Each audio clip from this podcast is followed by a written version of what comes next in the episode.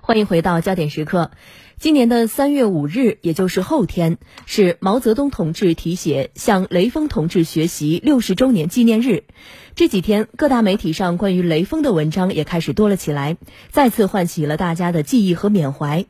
半个世纪过去了，雷锋这个名字仍然如同灿烂的朝阳，照耀着人们的心灵。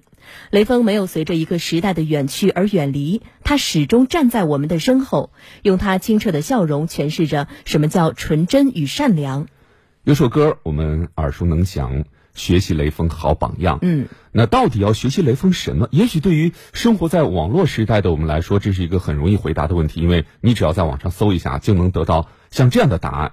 公而忘私，言行一致，艰苦朴素，完全彻底为人民服务的精神。对，在上世纪五六十年代，人们习惯于接受这样的语言和句式，以及它所代表的价值观；而在六十年后的今天，在物质丰裕、文化多元、强调个性的新时代，雷锋精神还能激励我们吗？又有哪些新的变化呢？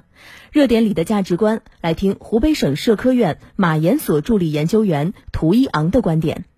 说到雷锋精神，可能有些人会有这样一个疑问：为什么感觉这些年类似雷锋这样的典型人物变少了呢？但实际上啊，自六十年代雷锋成为榜样之后，又陆续涌现出了如朱伯儒、郭明义，还包括我们武汉的吴天祥等，可以说是家喻户晓的雷锋式人物了。之所以我们感觉身边这样的人很少，可能是因为在时代条件映衬下。雷锋和这些雷锋式人物的榜样力量啊，实在是太过耀眼了。他们所做的无数件助人为乐、敬业进取或是忘我奉公的普通小事儿，能长期坚持下去也是很困难的。虽说不可能每个人都能做到，但是我们可以量体裁衣去做力所能及的事。这就又引出另外一个疑问：力所能及，它算不算是践行雷锋精神呢？我打个比方，比如在二零二零年疫情期间，来自全国各地的医疗队啊，在大年三十的晚上逆行出征，支援我们武汉抗疫。那么在村与社区的楼栋里啊，还有大批的党员和志愿者们奋战在一线。现如今呢，也依然牺牲自己的休息时间下沉服务，参与到基层治理中去。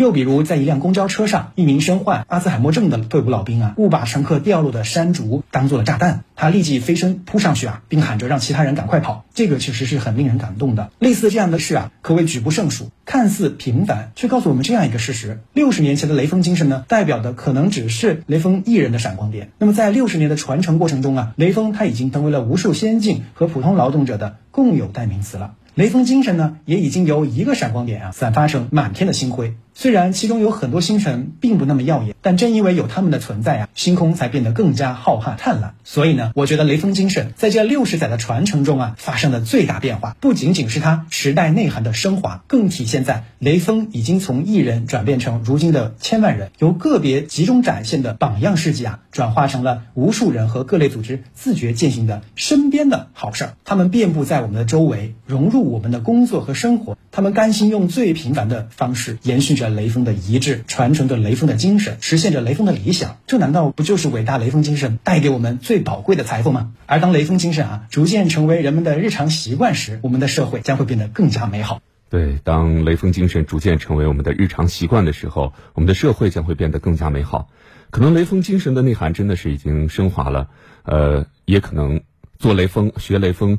不是什么大事儿，只是身边的小事儿。比如说，看到垃圾，我主动的把它捡进去；然后看到这个呃有盲人不知道该怎么过马路的时候，哪怕是帮一下、扶一下这样的小事儿，也都是雷锋精神在新时代的具体体现。所以说，今天的互动话题也想问问您：您是怎么看待雷锋精神的？您觉得身边的雷锋式人物是多了还是少了？欢迎登录九头鸟 FM 焦点时刻专区或者湖北之声微信公众号参与讨论。